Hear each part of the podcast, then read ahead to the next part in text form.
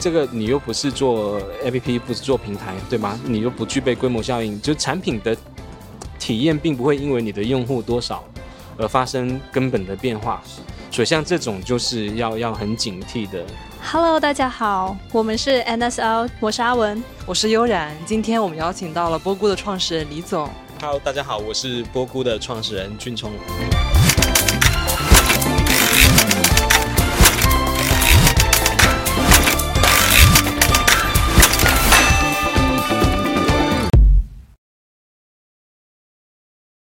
我想了解一下，为什么你们这个品牌叫波菇呢？然后还有、嗯、呃，关于就是一些品牌的包装，你们是有什么想法吗？因为就是确实有留意到，最近有很多消费类的产品其实是靠包装取胜的。嗯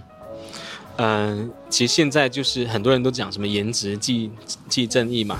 但我觉得也未到正义那个程度吧，但它是一个很。呃就是决定你第一印象的一个事情，然后呃，我我先说一下那个为什么叫波菇这个品牌的名称。其实当时我们是想着很明确，就是围绕着谷物，然后去做健康食品这件事情，然后就想到说，哎，能不能以这种提醒的一个方式？因为其实现在大家或多或少都有一定的呃健康的意识的。只是说想跟做之间，它可能存在着各种各样的难点，比如说没时间、没精力，或者是是呃懒啊等等，或者对啊，有各种各样的。那我们是想着说，那去提醒他，提醒这种，然后就就又又可能这种思维比较发散啊，又又想到说布谷鸟，那英文是叫 cuckoo 嘛。对，然后我就说，哎，那我们去造一个词呗，就就把 C 改成 B，就叫波菇，然后就这样把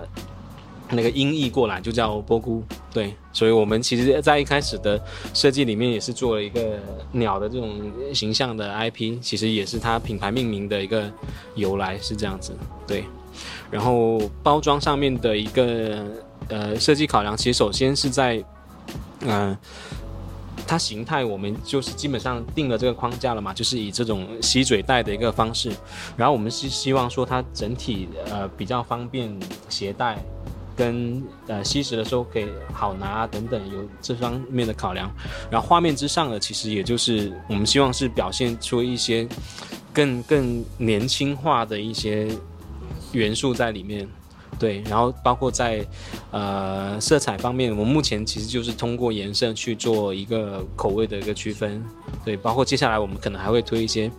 呃，像以黑色谷物、黑色食材为主的，那它可能就是偏这种什么黑金的呀，或啊，或者是一些绿色的，比如说像我们之前有一款类似呃绿豆百合啊这种比较清爽的这种，对，有有这方面的一些考量吧。但目前来讲，我认为在视觉上我们。一点零的版本还是呃没做的特别好，就接下来还要再继续迭代。嗯，我们也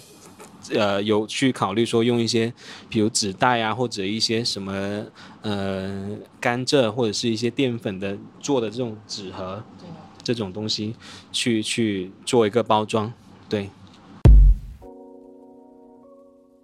您会把呃一些你们的数据啊什么的都提供给代工厂，嗯、那代工厂会不会说他会自己做打板，或者是帮助其他的企业做这样的，嗯、呃，就是类似于抄袭的东西呢？嗯，我们可以通过商业合同或者是协议等等去做一些约束，呃，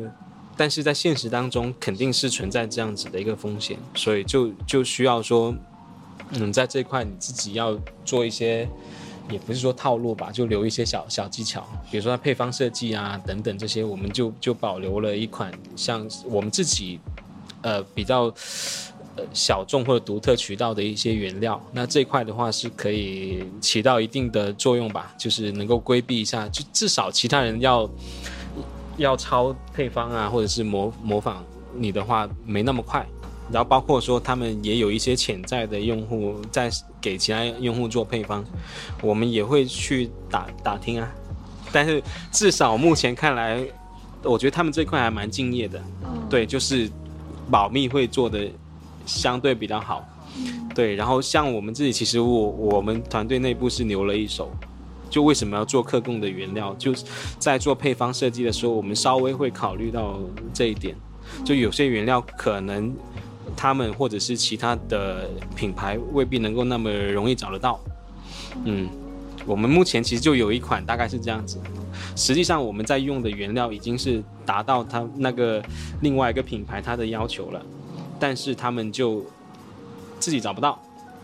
那工厂它也确实是够职业，没有，因为这个是我们客供的，对，他们就没有没有把我们的原料去给到他们去用这样子。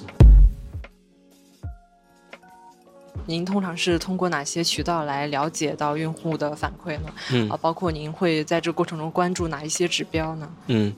呃，我们主要有几个几个渠道的来源反馈上面的话，一个是我们自己电商店铺上面的已经购买的用户，那我们会去做一些回访，啊，和他们直接沟通。对，然后另外一个就是我们呃会定期在一些平台，像小红书这种，我们去发一些试吃的招募。对，呃，有一些品牌方他的试吃招募可能是打着试吃招募的名义让，让让大家去。购买发发发笔记去做种草，它其实本质上是置换，对。但我们的试吃招募就是我不要求你发笔记，你你只要是符合我们的筛选条件，你就我们就免费给产品给你。那你吃完之后，呃，客观的给我们做一个评价跟交流这样子，对。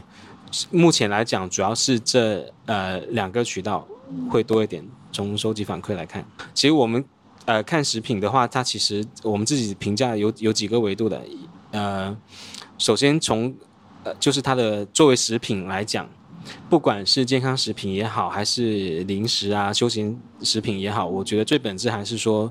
要做到好吃，就口感方面，或者是至少你不要说难吃，或者让口感这个体验成为一个阻碍购买的一个，对，这个是很重要的。所以我们现在。呃，口感是可能是最重要的一个维度，然后第二个是，但口感上面我们又会拆得比较细的，包括说从它的一个制构，制构其实就是类似于说它的固体、液体、它的粘稠度啊等等这些，它是属于制构方面的。然后还有风味，你能不能吃到呃南瓜味啊，还是说红豆的味浓不浓啊等等，我们又会猜出一些很细的维度。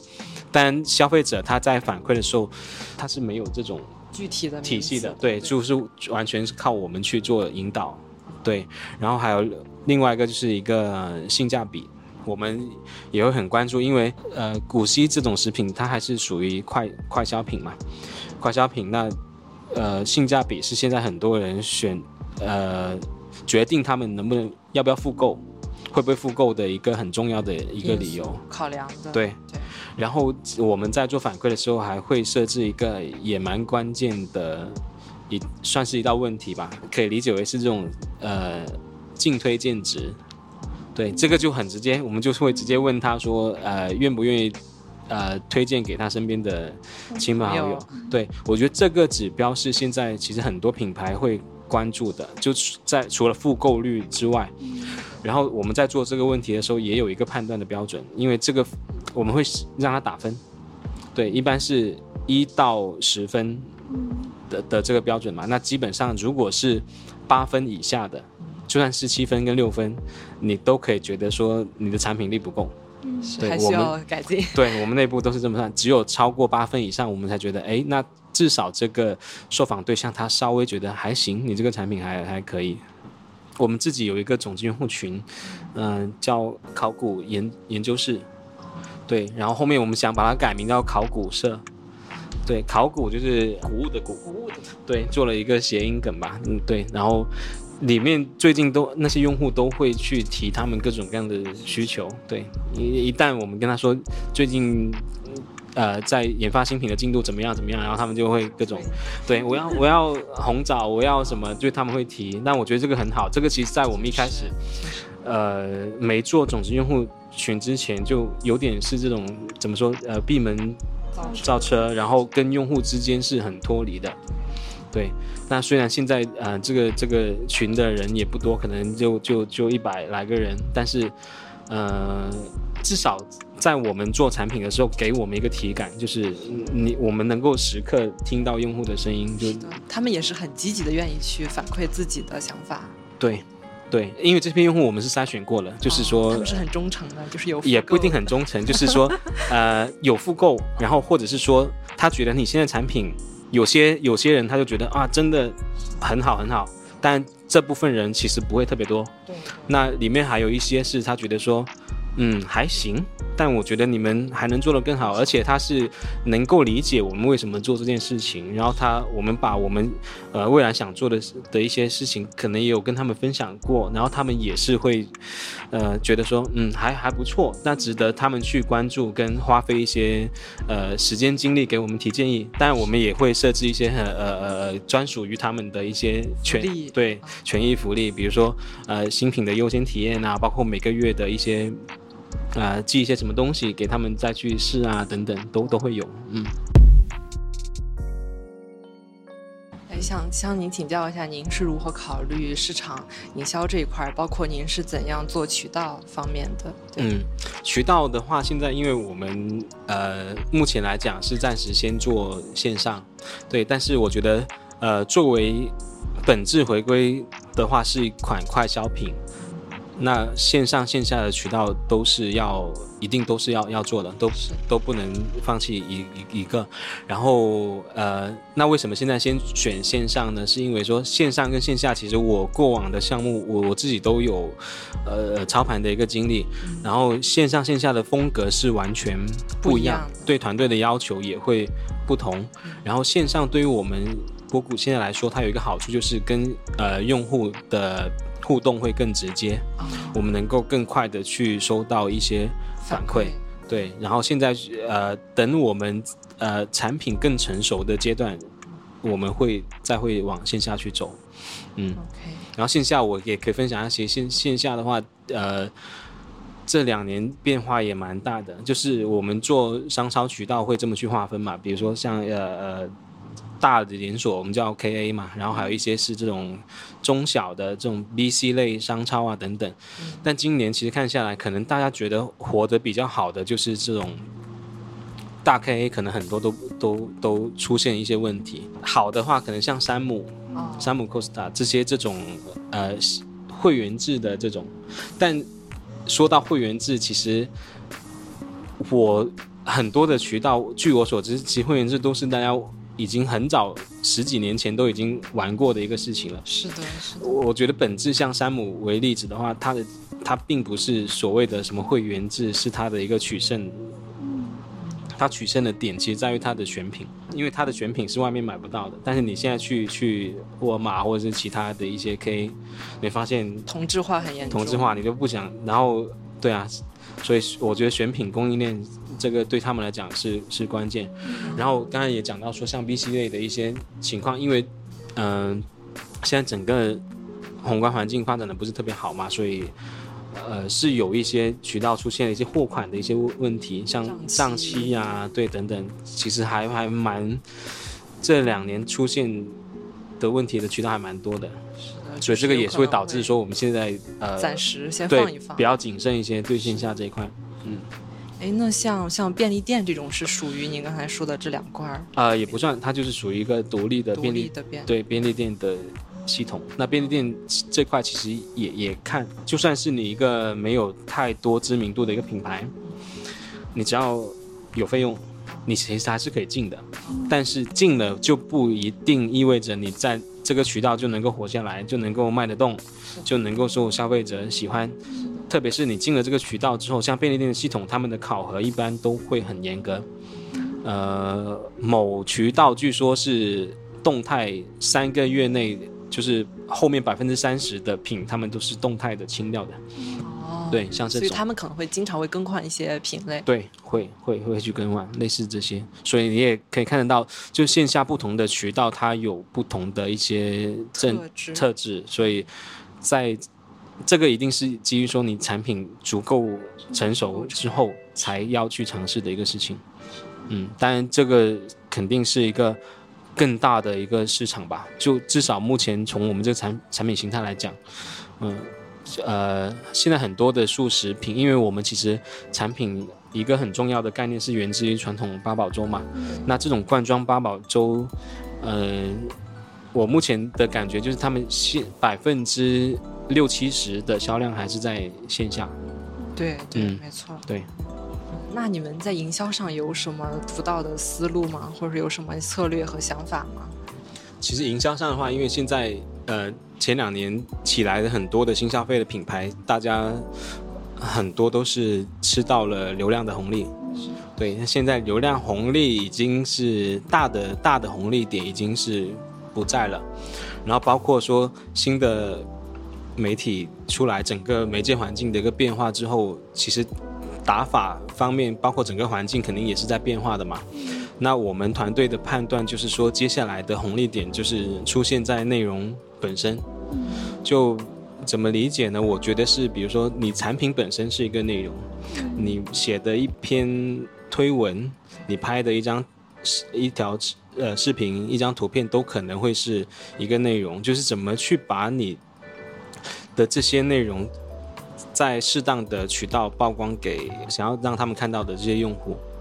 对这个，然后具体具体再说渠道的选择方面，其实目前来讲，我我觉得像呃小红书啊、抖音啊这种，都是目前做品牌不可绕不开的一些渠道。对，兴趣电商这一块是。对，呃，像抖音的话，它就是兴趣电商嘛，围绕着兴趣来来推这一块，因为这个其实它这种。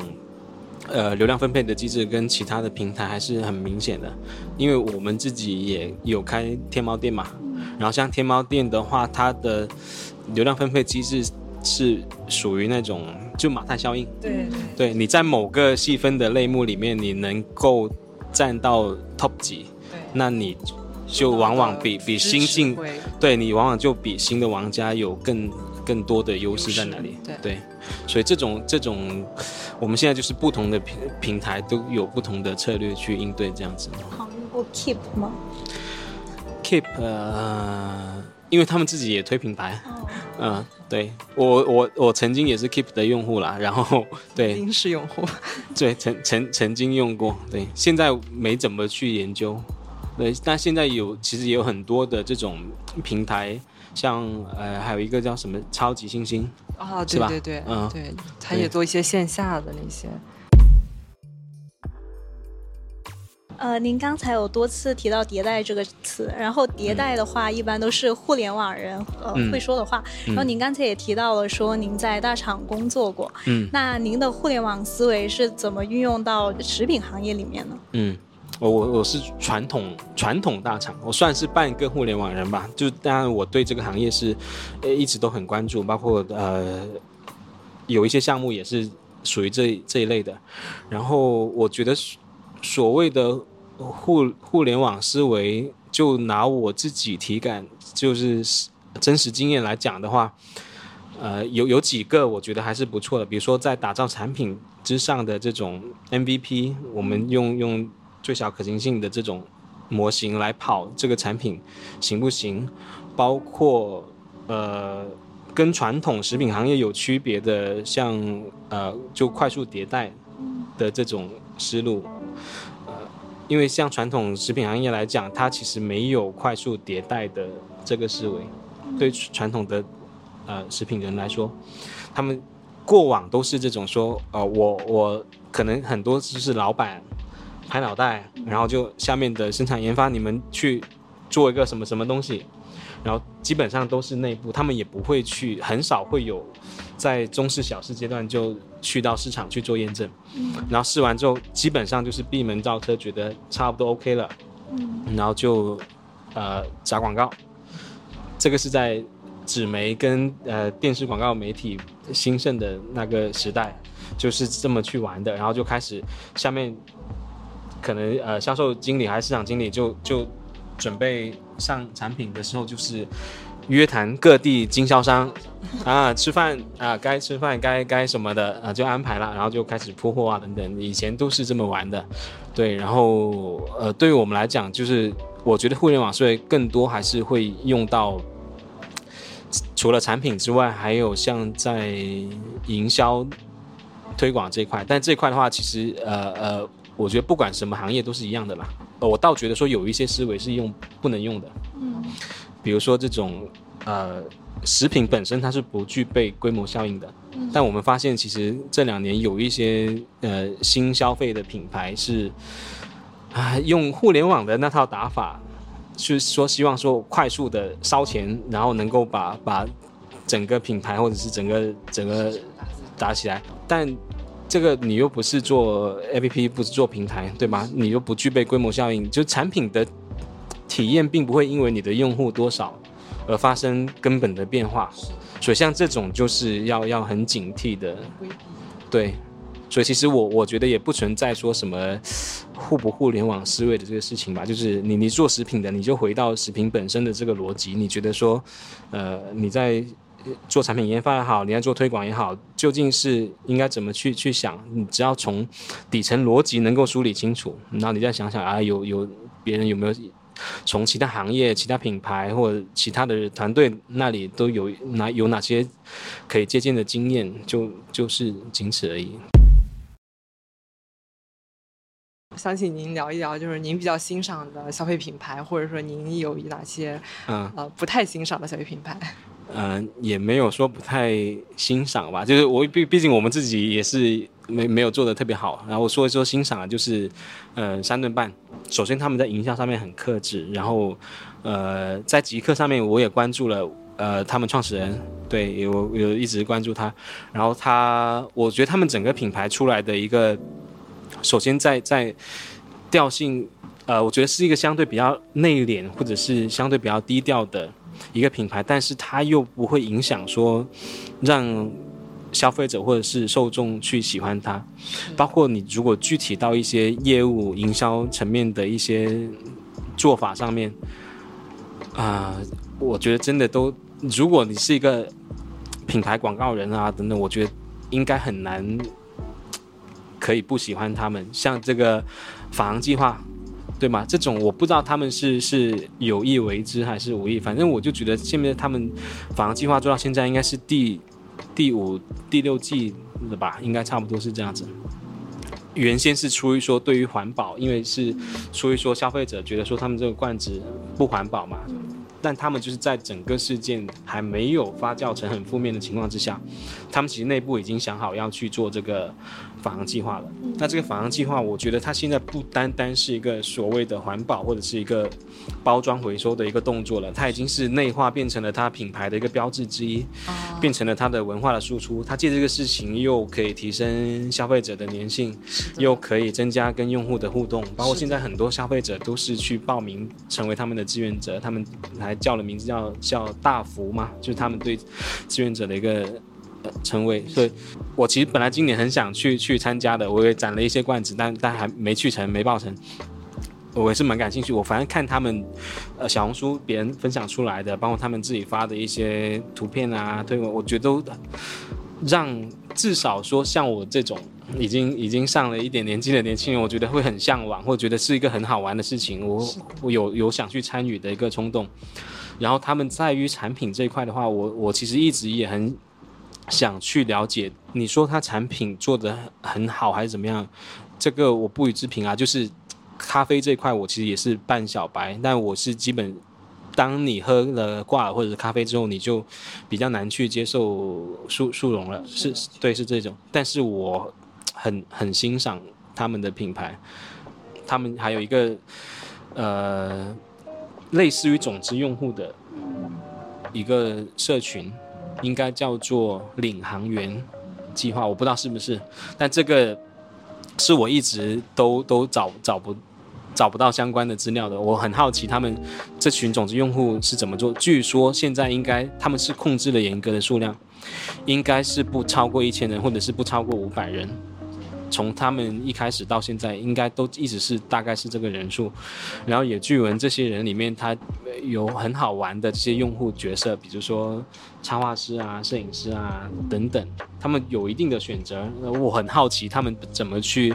做这些社群的维护，然后他们平时是怎么聊产品的，跟这些用户是怎么去挖他们的需求。就是我们我们看品牌的话，我我个人我是分两个维度的，你。看呃知名度跟美誉度，其实现在很多品牌它有知名度，但对没有美誉度，这个可能是更对知名度你可以砸，对吧？而且但是你你你你能够砸出来品质啊、口感啊这些，这些是是就砸不出的。你身边的朋友如果是知道三顿半的话，不管你是不是他的消费者，你你都会有一些赞许啊，或者是偏正面的一些评价。这个就是美誉度的体现，然后你像说呃呃其他的像我们呃食品品牌的呃王华宝啊、好麦多啊等等这些，其实他们都是做的还蛮好，但是他们就是唯独在品牌美誉度这一块，你你可能有一些我身边的很多朋友都知道，是的，但你说能够达到像三顿半那种说，你一提到这个品牌，他就哎这个还不错什么，没有，就还还还做不到，对。这个其实那个刀姐她自己提的一个理论，叫做势能品牌跟动能品牌。就三顿半这种就是属于势能品牌，但这个这个理论我我我其实我我也还没理解的很透彻啊。但是，呃，我我觉得现在这个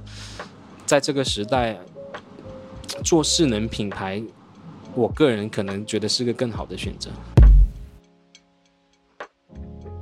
呃，您是怎么看待现在呃食品出海的机会呢？然后您有没有呃类似的一些计划？呃，计划倒没有啦，因为现阶段还很很早。然后其实呃出海这一块，我关注有稍微关注，但也关注的不多。但一开始其实为什么会选择自己去做品牌？我们也是坚信说，嗯、呃，未来十年会是。在我们中国会诞生出有国际性品牌的这么一个机会，但现在因为我们还还太太太小了，但是如果以后有机会的话，我们肯定希望不只是在国内的市场，也能够输出到国外去，就像呃可口可乐、百事可乐，就像日本的无印良品等等，对，我觉得我们。国内也有机会走出这样子的品牌，嗯，那我们今天的分享就到这里啦，非常感谢大家的收看，然后也请大家关注我们一键三连，也可以打开小铃铛，也欢迎大家关注我们波姑，可以上呃天猫或者是微信公众号搜索波姑就可以找到我们，然后欢迎大家跟我们一起来探索谷物的更多可能，谢谢，谢谢大家，拜拜，拜拜。